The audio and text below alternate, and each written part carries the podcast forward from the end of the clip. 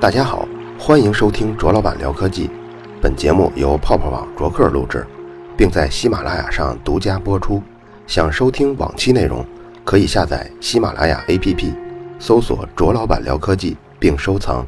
也可以关注同名的微博和微信公众号，在那里还有我制作的其他精彩节目。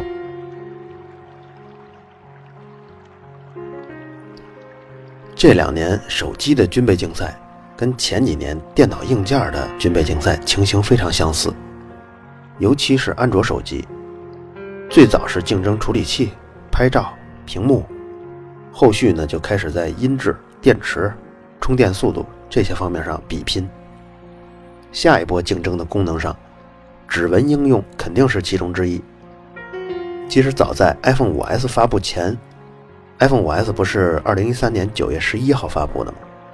在此前一年，2012年7月28号，苹果以3.6亿美元收购了一家移动安全公司，叫 AuthentiC。这是苹果公司史上最大的一笔收购。可见苹果的重视程度啊。比如，我买大件商品，买的最贵的可能就是摩托车了，一万块钱，专门用来上下班用。可见呢，我对工作的重视程度。再举个正经的例子，咱们泡泡网的三宋大国论，大国跟宋宋他们都买了苹果的 MacBook Pro，一万多块钱，专门用来剪辑视频。可见他们对三宋大国论的重视。对比我呢，只买了一个五百八十块钱的录音笔，所以咱们这个栏目啊，听众数量还是远不如三宋大国论那么火热。当然，这些都是玩笑了。那么，这个苹果买这 AuthentiC 干嘛用呢？一年多后，咱们来看，其实是为了买断指纹和指纹识别相关的技术专利。这个 AuthentiC 啊，其实在业内也已经很久了。从前我们用的笔记本，不知道大家还记不记得？也有一个指纹识别功能，就是有一个横着或者竖着的小缝儿，手指呢从上面划过，然后这个电脑可以解锁，笔记本就可以用了。奥森泰克最早做的指纹传感器呢就是那个，当时联想、三星、惠普、富士通等等这些著名的品牌都是他的大客户。而在二零一一年底，奥森泰克在指纹识别技术上有了突破。其实也就是后来用在 iPhone 5S 上的那个传感器，当时能够做到在那么小的面积上，能做出那么高的分辨率，而且不管手上有没有汗、脏不脏，都基本能准确识别，而且识别速度能快到点亮手机在0.5秒之内，当时是没有其他家可以做到的。苹果呢就很想用这个技术，而且呢想把这个作为自己手机的独家优势。当时 AuthentiC 开出的价格是什么呢？就非排他性的硬件授权费用是九千万美元。非排他性就是说，你可以卖给苹果，你也可以卖给三星，也可以卖给小米。这是硬件的非排他性的授权费用九千万。非排他性的这个软件的授权费呢是两千五百万美元。这样总共算起来，这就已经是一点一五亿美元了。排他性的价格呢，咱们还不知道是多少。但是你要买一个整套的软硬件，就已经花了一点五亿了。我觉得排他性的怎么也得有个这个价格的三到四倍吧。因为这项技术，如果你排他性的卖给一个客户，那你就没法卖给其他客户了。相对来说，你的销售量就小了。所以排他性的价格应该会很高才对。最终呢，苹果以溢价百分之三十一的这么一个高价格把 AuthentiC 买下来了。溢价呢，就是指。和当时奥森泰克在股市上的股价来对比，假如说当时奥森泰克在股市上股价是一百美元一股，那么苹果最终收购他们呢是按一百三十一美元一股买下来的。可见苹果不但花了大价钱，而且还是个高价位。这呢就不能不让人关注苹果这么做的意图了。如果仅仅是为了买一项新的技术，这么做是不是未免太一厢情愿了？太冤大头了吧？但苹果不是这样的公司，所以它肯定就是今后手机或者是智能设备生态链中最重要的一环。谁站住了这一点，今后就还会有更大的优势。可能很多人都在用 iPhone 5S 六或者是六 Plus，觉得指纹识别功能不就是这个样吗？其实呢，你们已经在享受这个指纹传感器行业内最顶尖的水准的应用了。iPhone 5S 是一三年九月发布的，那个时候三星也有一款支持指纹解锁的机器，是三星的 Galaxy S5。由于它采用了滑动式的扫描解锁，用过的人啊都说难使。这其实就是滑动式传感器天生的劣势，不但不好用，而且识别率呢也特别低。而三星这个 S5 比苹果的 iPhone 5S 还晚出了四个月呢。三星可不是小厂啊，但苹果把 AusenTech 买断了以后，指纹传感器排名第二的水准就是跟第一名苹果买的这个 AusenTech 差得老远老远。这是一三年九月份的事儿，现在过了一年半了。情况已经不是这样了。今年应该是指纹传感器平民化的第一年。当玩手机的人还把这个注意力集中在显示屏、处理器、拍照效果的时候，不少品牌的机型，甚至价格低于一千五百元的，他们都已经具备了指纹识别功能。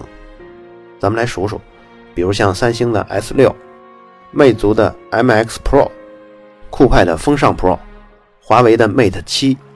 vivo X Play 3S，还有 HTC 的 One Max，当然这里售价最低的应该就是纽曼纽扣这个手机了，一千一百九十九。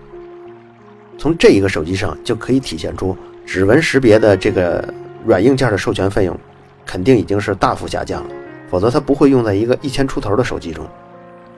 如果你在优酷的视频里搜索指纹解锁，你可以看到很多手机跟 iPhone 六的指纹解锁的对比，现在看啊，速度是不相上下的，而且有一些速度甚至比 iPhone 六还要快。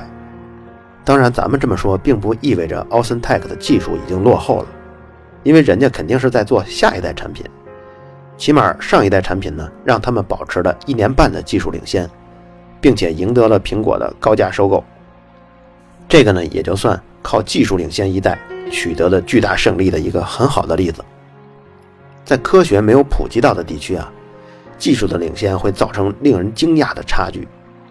比如以武器来说啊，前膛枪和骑兵的冷兵器那就差了一代。举例来说呢，一八六零年第二次鸦片战争，在咱们北京通州八里桥打的这个八里桥战役，曾格林沁率领了三万骑兵，其中还有一万的蒙古骑兵。英法联军呢，一共是八千多人。最后，清朝的死亡是一万五千人，英法联军伤亡一共是十二个人。死亡人数呢是英军死了两个，其中还有一个是印度的雇佣兵。法军死了三人，一共是五人死亡。你看，这就是一个巨大的差距。如果要是差好几代呢，那就更别提了。比如说机枪，第一次使用的是一八九几年的时候。当时欧洲列强开始在占领殖民地中啊使用机关枪，非洲的苏丹爆发了这个马赫迪起义，这个起义是反对英国殖民者的。英国殖民者当时用了六挺机枪，射杀了苏丹的土著一万一千多人。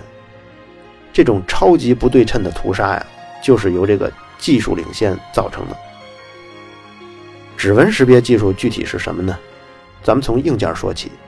它大致分为两种，刚才也提到了，一个是滑动式的，还有一种呢是按压式的。现在滑动式的基本就代表着落后了。咱们刚才说的那个三星 S5 指纹识别用起来很不方便，就是因为采用了滑动式的指纹传感器。按压式的呢有两种，一种是效仿苹果 iPhone 那样，Home 键就是这个指纹传感器。你像魅族的 MX4 Pro 就是这样的。它其实魅族在之前的机子上啊是没有实体按键的，但是魅族就是为了增加指纹识别的这个功能，所以不得已就在这个手机的正面多设置了一个 Home 键。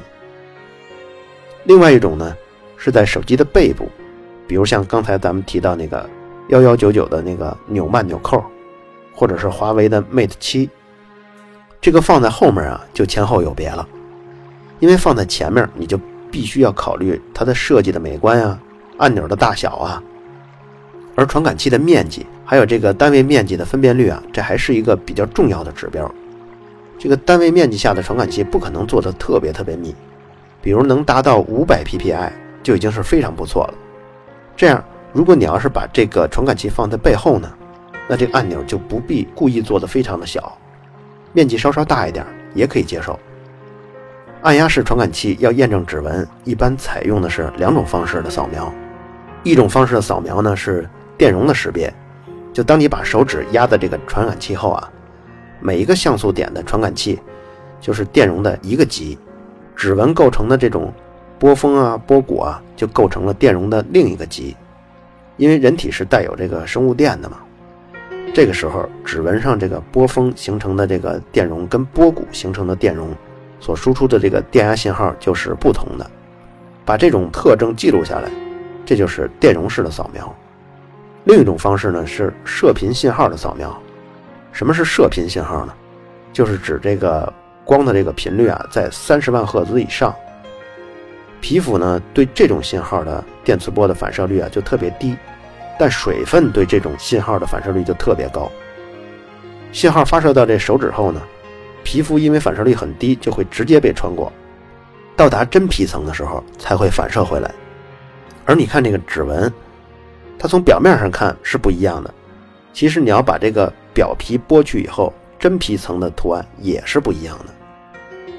对比这种真皮反射过来的信号呢，也是对指纹的一个特征的一种扫描。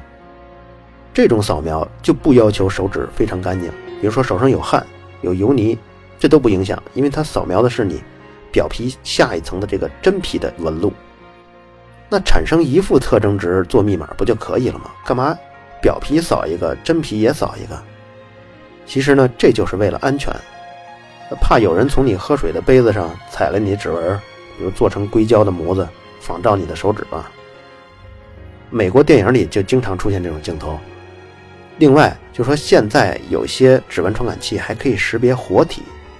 就是说，你把机主的这个手指啊剁下来，你为了破解这个密码，把人家手指剁下来，然后按在这个传感器上，照样无法开机。至于是不是这样呢？还没人剁过，咱们也不好说。不知道听众留意我说没有？就是说的是对指纹特征的扫描，这一点对保密就至关重要了。指纹传感器扫描后记录的可不是指纹的图案，或者是记录真皮的图案，都不是。而是记录的特征信息。什么是特征信息呢？说到这儿呢，你可以把自己的手指头伸出来看一看，顺着每一条纹路看，有的纹路呢走着走着就出现了分叉，有的走着走着就是终点了，有的走着走着呢出现一个九十度的折线，哎，这些就叫指纹的特征值。指纹传感器扫描后啊，会按照这个。特定的算法来记录下部分的特征值，至于是什么算法，各家的指纹传感器都有各家的专利，不会公布出来。之后在扫描指纹的时候呢，对比的就是这些特征值是否一样，而不是去对比一幅完整的指纹图像。这种方式呢，就提供了足够的安全。就是说，你想通过指纹特征信息还原成指纹的完整图像，这就不可能了，因为当初记录的时候。就只记录了这些特征点，就没有记录指纹的全部图案。此外呢，记录的这些信息啊，这些特征值是经过加密的。这种加密呢，就有点类似于 MD5 的加密。大家在网上下载，应该会对 MD5 的加密有一些印象。就是说，你要确定你下载的这个东西没有被别人植入木马，那么发布这个文件源头的人呢，他把这个文件做一个 MD5 的加密。加密之后会生成一串的字符，这个字符可能是二十多位或者三十多位。只要后人把这个原文件做了任何一个更改，这个加密后的字符通过算法算出来以后，就跟原来的字符就不一样了。只要不一样，就说明这个文件被动过了。只要被动过，你就可以怀疑这里可能被种上木马了，你就不要下。这种信息摘要算法呀，可以保证指纹的这些特征信息的明文是无法被破解的。明文就是咱们原来也提过，就是你看一本英语字典啊，这个翻开书以后看到的，这就是明文。加密文呢是相对于明文而言的。比如说，你把这本英文字典中所有文字的字母呢都向后错一位，比如说所有显示 A 的地方你都显示 B，所有显示 D 的地方你都显示 E。整理过后出现的这个文字呢就叫密文。当然，在最终做这个指纹对比的时候啊，应该会允许出现一定的错误，比如说它采集了三百个特征值，这三百个特征值呢，只要有两百九十个对应上了就可以解锁，否则太严的话可能会出现一些意外，就老无法解锁，这也挺麻烦的。这个刚才说到，指纹的特征信息是需要加密的。加密后的指纹信息存在哪儿呢？这是从手机的芯片设计版本，这个名字是 ARM V6 这个版本构架中提出的一个新的结构。这个结构名字叫 Trust Zone，中文名字就叫可信执行环境。这东西跟指纹并不是绑定的。当初设定这个区域的时候，指纹并没有作为最初的应用考虑进去。原本他要做的是留给一些数字音乐版权呀。移动安全支付啊之类的这些应用。不过，二零一五年业界最流行的设计就是把这个区域跟指纹功能绑定在一起。Trust Zone 呢是采用了硬件隔离的安全技术，这个手机的操作系统是不能直接操作 Trust Zone 中的数据，这就保证了数据的安全。在这个构架中的手机处理器呢，它分成两个世界，一个是普通世界和安全世界。普通世界中运行的就是普通的操作系统，比如像安卓啊，而这个安全世界中运行的就是 security system。这两个世界呢，通过硬件进行隔离，保证在普通世界中运行的程序无法访问安全世界中的区域。指纹相关的操作呢，全部都在 trust zone 这个区域中完成。比如这个区域中会完成什么呢？对比当前扫描的这个指纹和已存储的这个指纹的特征值是不是一致？这个对比的运算过程不是由手机的普通世界中的 CPU 完成的，而是由 Trust Zone 中的处理器来完成的。完成对比之后，把这个对比结果只会输出一个指令给 CPU，这个指令就告诉 CPU 可以解锁或者是不能解锁，而 CPU 并不知道，也并不参与处理对比的过程。你看，刚才咱们就说到，手机中有两套操作系统了。其实呢，手机中还有一套操作系统是更重要的，就是基带芯片。两 G、三 G、四 G 都是靠它对信号进行处理的。如果没有它，你的手机就等于是开启了飞行模式的这个游戏机了。现在很多处理器都已经在 CPU 中集成了基带芯片，当然也有例外，比如说 NVIDIA 的 Tegra 就不带基带芯片。这也不能怪 NVIDIA。因为他们这个公司是做这个图像处理芯片出身的，就从来没有过基带芯片跟天线的这些研发基础，所以呢，它也集成不进来。这个从硬件上就被隔离的这个指纹信息，真的就很安全吗？现在来看，苹果的安全性是非常高的，漏洞打好了补丁，你要想破解，就真就只能像。科幻电影中的那种方式，比如说弄个纸膜呀，而且你还得解决这是不是活体的这个问题。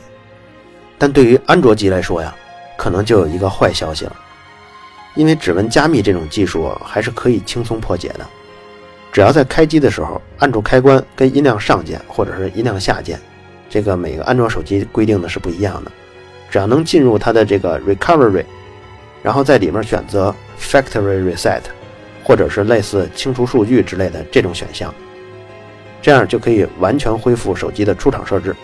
这个时候，你要再重新开机，那些指纹解锁的屏幕啊之类的这些功能就全消失了。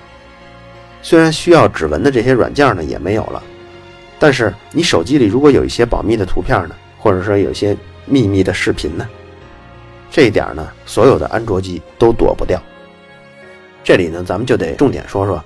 阿里推出的这个云 OS 这个系统，我其实在二零一二年的时候就用过云 OS，当时手机是天宇大黄蜂，采用的就是 NVIDIA 这个泰国二这个芯片，那个时候的云 OS 叫阿里云，所以我刚刚说这个 NVIDIA 没有基带芯片呢，其实我就是因为用过才知道的。相比二零一二年的阿里云啊，现在的云 OS 已经改进了很多。经常有人看到说云 OS 就是安卓系统，其实你要是刷刷机，你就能感觉到了。就算是早期那会儿叫阿里云系统的时候，也和市面上的各种刷机工具、ADB 工具不兼容。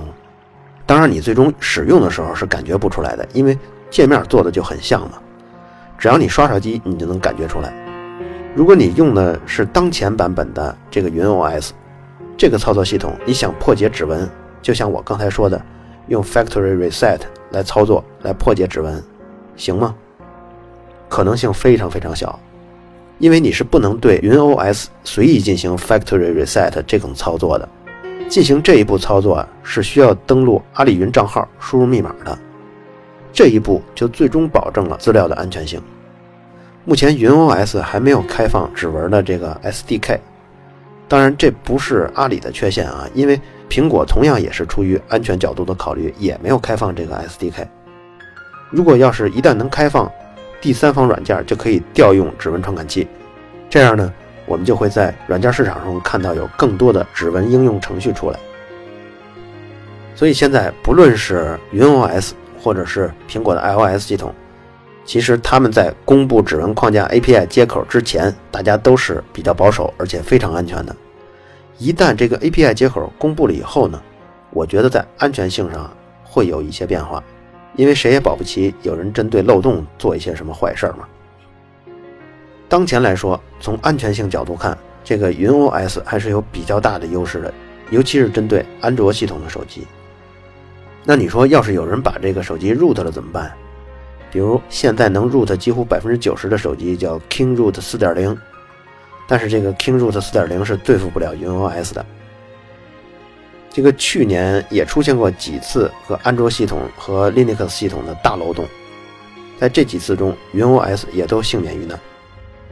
对指纹应用来说啊，我预测后续会有小品牌也拿这个做这个宣传的噱头，就像当年把手机变薄的那种宣传角度，七毫米还不够薄，还想做五毫米薄的，你说这有什么意义呢？小品牌拿这个指纹解锁做的噱头呢是什么？那就是指纹解锁，因为感觉这样好像很帅气啊，啊，很酷啊，但仅此而已。所以现在手机这个设计圈中也流行这样一种说法。就是说，如果你仅仅拿指纹传感器去做手机的屏幕解锁，谁这么做，那谁就是耍流氓。咱们再回到最开始说的这个内容，苹果花了三点六亿美元收购 AusenTag，难道就是为了让用户体验这个解锁的爽，让他们感觉酷吗？肯定不是。苹果看好的肯定是从指纹应用而起的所有的应用场景，这些应用会方便生活，比如像指纹的支付。指纹冻结某些应用，指纹解锁啊是最最最最基础的。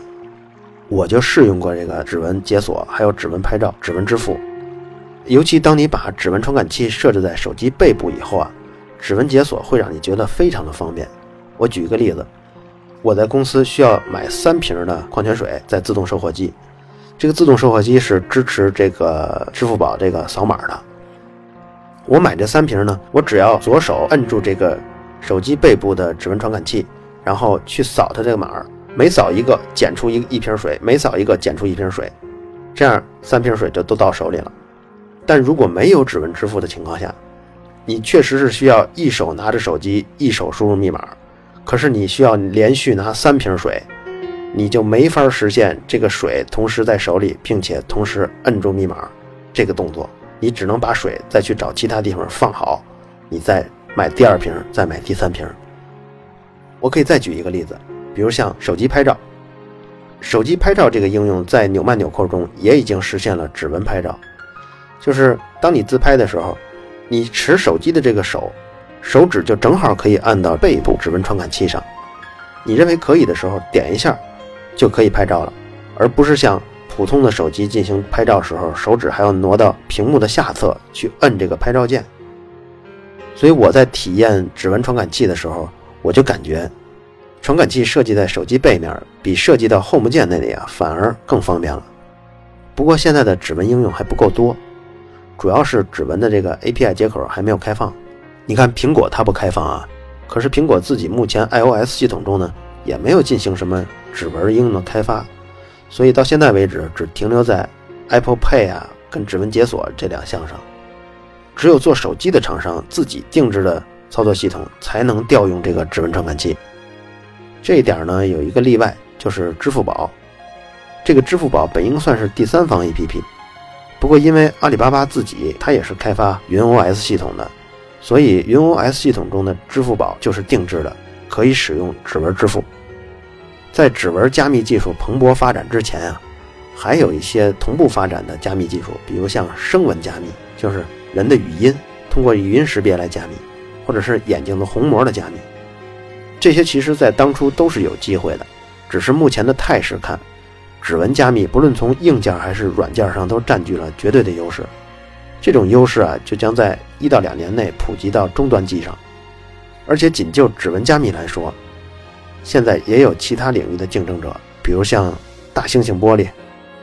据说他们将在下一代的屏幕中啊，实现这个屏幕就可以实现指纹识别，这样呢就不用单独再用一个指纹传感器这种硬件实体来加入到手机中了。最后总结一下吧，指纹传感器在手机中的应用啊会越来越普遍，不过目前是处于软件开发的初级阶段。安卓系统下呢，你就不要指望指纹加密能对一些图片资料跟视频有很好的保护。采用 iOS 或者是云 OS 的手机呢，如果配合指纹加密的这些功能，安全性上会好很多。此外呢，在下一个阶段，谁要是能把指纹应用做到比传统 APP 更方便，谁就能在软件市场中分得一杯羹。好了。以上就是本期卓老板聊科技，在同名的微博和微信公众号历史消息中，还有其他更精彩的内容，期待您的关注。